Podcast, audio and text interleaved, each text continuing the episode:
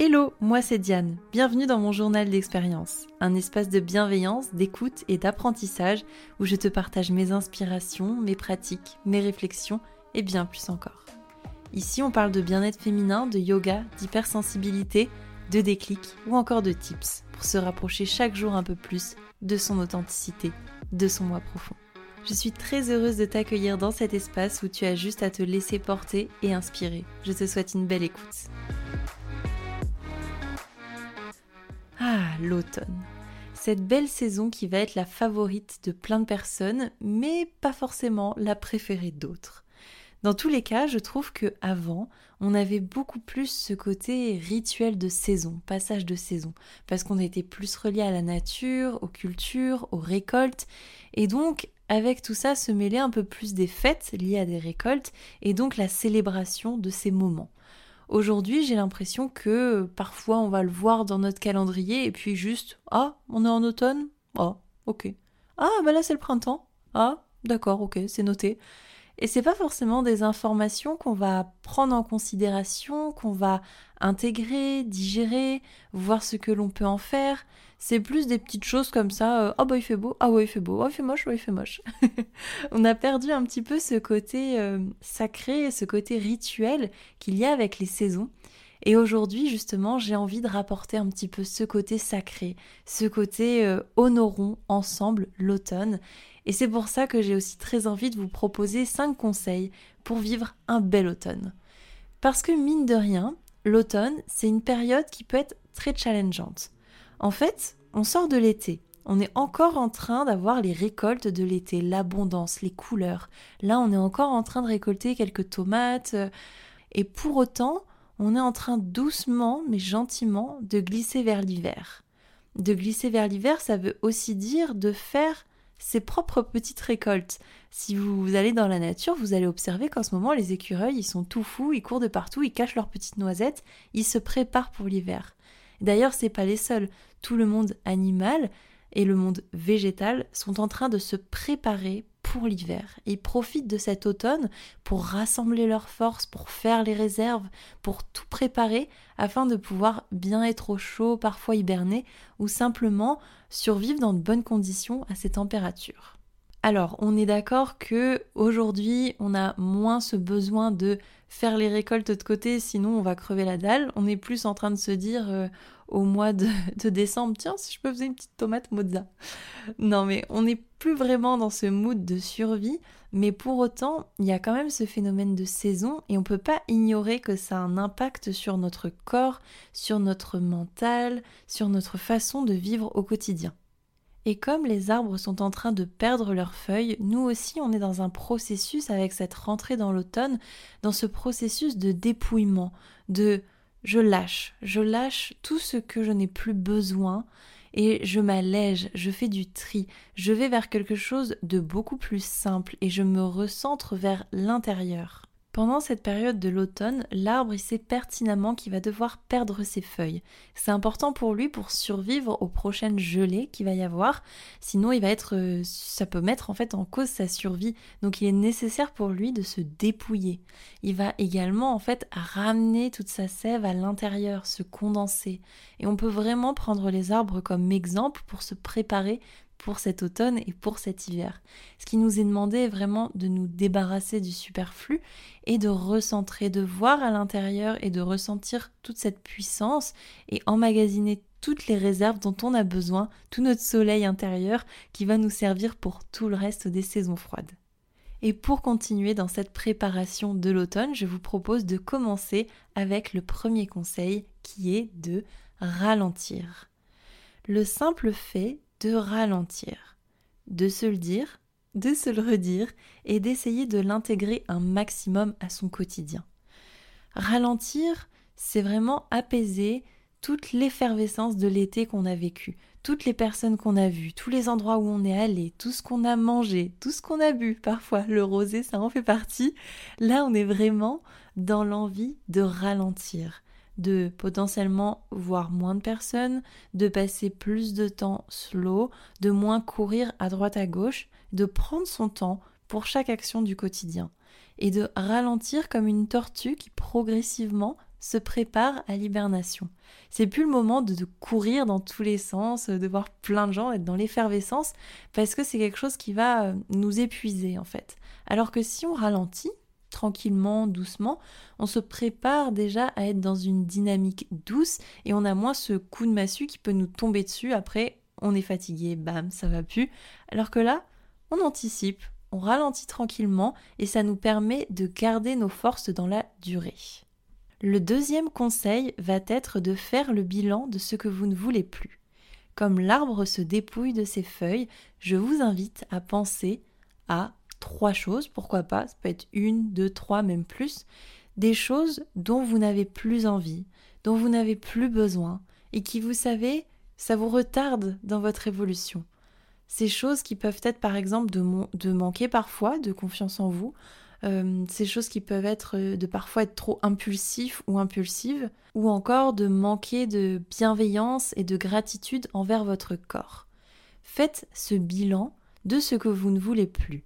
Et ici, on va pas s'attarder en se disant ouais, c'est vrai que ça, ça va pas, ça, ça va pas, gna gna gna. Mais en fait, c'est simplement le moment d'être honnête avec soi-même et de ne pas rester en surface de ses compréhensions et d'aller dans quelque chose d'un peu plus loin et de se dire ok, j'ai le courage de lâcher ça, j'ai le courage de voir ça en face, et j'y vais, avec bienveillance, avec amour. Et si c'est possible pour vous quand vous êtes en train d'écouter ce podcast, peut-être que vous pouvez écrire ces choses-là sur une feuille et ensuite les déchirer, les enterrer, euh, voire même les brûler. Vous pouvez avoir aussi cet aspect rituel de faire le bilan de ce que vous ne voulez plus et de remettre ça euh, voilà, à la terre, aux éléments. On va y revenir après parce que c'est dur de savoir ce qu'on veut vraiment et parfois c'est un petit peu plus facile de savoir ce que l'on ne veut plus et ce que l'on n'a pas envie de nourrir. Donc de pouvoir le lâcher, ça permet de ne pas y mettre une énergie excessive et de sentir une libération. Le troisième conseil va être de se tourner vers l'être du verbe être et non le avoir verbe avoir. Donc pour ça, j'ai eu très envie de m'accompagner d'un petit passage d'un livre de Shakti Evan sur les techniques de visualisation créatrice que je trouve absolument merveilleuse et qui explique super bien la différence entre être, faire et avoir. Donc je vais vous lire ce petit passage. On peut considérer que la vie a trois niveaux. Être, faire, avoir. Être représente l'expérience fondamentale d'être vivant et conscient. C'est l'expérience révélée par la méditation profonde, être totalement accompli et tranquille en soi-même. Faire se rattache au domaine du mouvement, de l'activité, et est issu de l'énergie créatrice naturelle qui s'écoule à travers tout ce qui vit. C'est la source de notre vitalité. Avoir représente la relation que l'on a avec les êtres et les choses qui nous entourent dans l'univers c'est la faculté d'admettre et d'accepter les choses et les gens dans notre vie et de partager confortablement avec eux le même espace. On peut représenter ces trois niveaux, être, faire, avoir, par un triangle dont chaque côté soutient les autres. Aucun n'est en conflit avec les autres, tous existent simultanément. Les gens essayent souvent de vivre à l'envers. Ils tentent d'avoir plus de possessions ou plus d'argent afin de faire davantage ce qu'ils veulent, croyant que c'est la voie pour être heureux. En fait, ça marche dans l'autre sens. Il vous faut d'abord être ce que vous êtes vraiment, puis faire ce qui est nécessaire afin d'avoir ce que vous désirez. Et le but de la visualisation créatrice, nous dit Shakti Evan, est de 1. se relier à notre être, puis nous aider à nous concentrer et ainsi faire plus facilement. Donc là, on retrouve faire. Et finalement, dernière étape, accroître et élargir notre avoir. Je trouve ce passage absolument fabuleux sur le fait qu'on a tendance à fonctionner vraiment à l'envers dans notre société et qu'on est focalisé déjà sur un, ce qu'on n'a pas, et donc en fait, il y a deux choses qui vont pas. C'est déjà le fait de avoir, on est déjà focalisé sur le fait d'avoir quelque chose, quelqu'un, une situation, et ensuite la négation, on est focalisé sur le fait que ben, en fait, on n'a pas cette chose, comme s'il nous manquait quelque chose, comme si on n'était pas accompli. Donc en fait, quand on part de ça et de ce dialogue-là, on part forcément perdant. Alors que si on se concentre sur le simple fait d'être, d'être bien, d'être en conscience, d'être en harmonie avec qui l'on est et avec nos valeurs, et eh bien après, on est déjà complet et complète. Et le reste va découler des actions qui vont nous faire faire des choses qui nous font plaisir, qui nous font du bien, qui aident les autres. Et ensuite, on va récolter. On va avoir cette notion de avoir parce qu'on va avoir euh, la reconnaissance qu'on aurait aimé avoir au départ. On va avoir euh, peut-être un métier qui nous permet de vivre et qui permet d'être épanoui. Et donc, on comprend aisément que si on part déjà de l'être profond, on est déjà gagnant alors qu'on est bien loin du coup du discours qu'on peut avoir d'habitude entre le avoir et le j'ai, j'ai pas et la négation. Donc là, avec l'automne, on est encore plus invité à se tourner vers notre être et cultiver cet être à l'intérieur de nous. Dans la continuité de ce troisième conseil vient le quatrième, qui est déterminer ce que vous voulez. Alors personnellement, je trouve que c'est l'étape la plus dure. Et d'ailleurs, comme le dirait l'homme pâle dans une de ses chansons, plus je sais que tout est possible et moins je sais ce que je veux. J'ai tendance à être tout à fait comme ça et je pense que je ne suis pas la seule. C'est très compliqué et surtout dans nos sociétés actuelles où tout est possible, où on peut presque se prendre un avion sur un coup de tête pour partir en Thaïlande ou au Mexique, donc on peut avoir plein de métiers différents. Tout ça, ça peut faire beaucoup tourner la tête et finalement, ça devient très difficile de déterminer ce qu'on veut vraiment. Et pour déterminer ce que l'on veut vraiment, ça va pas être un travail dans notre tête qui va être fait, mais plutôt une reconnexion avec notre cœur, avec cette notion d'être. Et c'est là où on va plus avoir les réponses. Et d'ailleurs, même si vous ne savez pas exactement ce que vous voulez, vous pouvez toujours envoyer des, vibrations, des vibes que vous souhaitez cultiver. Par exemple, vous pouvez euh, répéter, écrire, sentir des phrases telles que je souhaite être comblé et rempli de gratitude. Je souhaite être dans une forme physique euh, absolument magique et que mon corps rayonne. Ou encore, je souhaite avoir des relations harmonieuses et communiquer dans la fluidité. Là, on est sur des valeurs qui sont assez euh, génériques. On ne vous demande pas de faire un choix de métier, un choix de relation. On est dans quelque chose d'assez large, mais c'est aussi ça qui va vous permettre de vous reconnecter avec ce que vous voulez vraiment.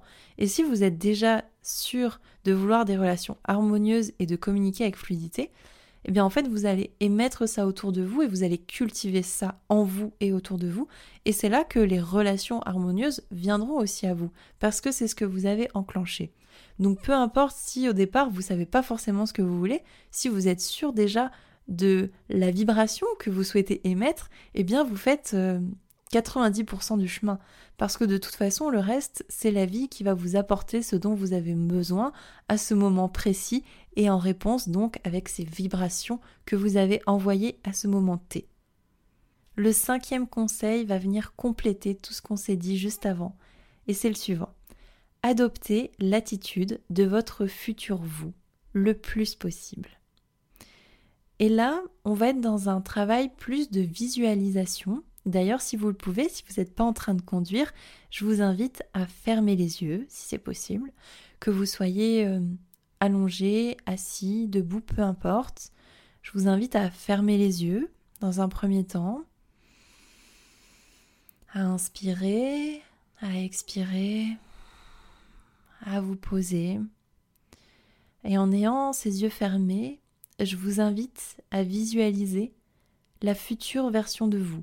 Votre vous 2.0 se situe juste en face de vous, à un ou deux mètres. Comment est cette personne? Quelle est son attitude physique? Est-ce que son visage il est, il est joyeux? Il est souriant? Il est déterminé? Quelle est cette attitude générale? Comment est la posture? Est-ce que les épaules sont redressées? Le cœur est ouvert? Est-ce qu'on est bien ancré dans les deux pieds? Comment sont les bras? Est-ce qu'ils sont croisés? Est-ce qu'ils sont tendus vers l'avant? Quelles sont les vibes autour de cette personne? Comment est son corps dans le moindre détail? Quelles sont à peu près ses formes? Quelles sont ses courbes? Et ce vous que vous avez en face de vous, Comment est-ce que cette version 2.0 de, vous mange au quotidien? Quels sont les aliments qui nourrissent cette personne? Comment est habillé votre futur vous? Comment votre futur vous parle avec les autres? Vous pouvez visualiser tout ça à un, deux mètres de vous. Et vous pouvez voir quelles sont les pensées aussi de votre vous 2.0. Qu'est-ce que cette nouvelle version de vous cultive au quotidien? Essayez de voir et de sentir et d'avoir l'image la plus précise possible de cette deuxième version de vous. Et quand vous sentez que vous avez quelque chose de très très précis, eh bien vous allez pouvoir mentalement ou physiquement, si vous le pouvez, une fois de plus, avancer vers cette version de vous.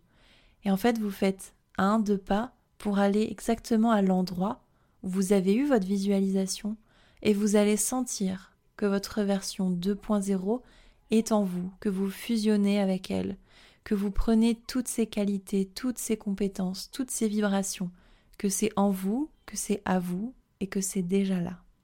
Vous accueillez cette partie de vous, vous la sentez, vous la sentez vibrer en vous et vous prenez le temps de savourer ces retrouvailles et tout cet amour et toute cette puissance qui vous revient de droit et qui est déjà là. Inspirez et expirez. Sentez cette richesse qui est avec vous maintenant, cette richesse d'être, justement, comme on s'est dit dans le point précédent. Et tranquillement, vous pourrez rouvrir les yeux, vous pourrez revenir à vous, bouger un petit peu et sentir que vous avez connecté avec quelque chose en plus, que vous saviez peut-être pas forcément quoi faire ni toutes les étapes, mais que vous êtes sûr d'avoir fait un pas de plus vers vous. Et c'est tout ce qui compte. Peu importe si vous n'avez pas vu grand-chose, peu importe si vous avez tout vu dans les détails, dans tous les cas, vous venez de faire un pas vers vous. Et c'est la seule chose qui compte vraiment. Alors vous voilà un petit peu plus au courant de toutes ces vibes d'automne. Vous avez à présent des belles clés que vous avez entendues ou expérimentées en direct qui vont vous permettre de passer un automne beaucoup plus slow, de vous débarrasser des choses qui ne vous plaisent plus et de tendre vers une version de vous qui vous inspire, qui vous veut du bien et qui va vous permettre de soulever des montagnes quand l'hiver sera passé. N'oubliez pas, là on fait le plein, on fait le petit écureuil, on se repose et on cultive fort qui l'on est. Et vous inquiétez pas, si vous faites tout ça, alors le printemps sera d'une beauté resplendissante pour vous et vous allez pouvoir récolter toutes les graines que vous avez semées. Mais n'oubliez pas, il faut d'abord s'occuper de la terre, la choyer, qu'elle soit bien fertile, enrichie, mettre nos petites graines, arroser, tout ça, c'est un processus, mais vous pouvez déjà être fier de vous pour ces premiers pas que vous avez faits avec ce podcast et avec tout cet exercice. Il ne me reste plus qu'à vous souhaiter un très très bel automne donc. Et surtout, merci pour votre écoute et merci pour votre temps. Si vous souhaitez m'encourager dans la création de ce podcast, la meilleure façon de soutenir mon travail est que vous en parliez autour de vous dans la vie de tous les jours, mais aussi sur les réseaux sociaux. Je me fais toujours un plaisir d'y discuter avec vous et de repartager vos stories quand vous me mentionnez. Je vous dis à la semaine prochaine, jeudi matin dès 7h pour un nouvel épisode. Merci pour votre présence. Avec amour, Diane.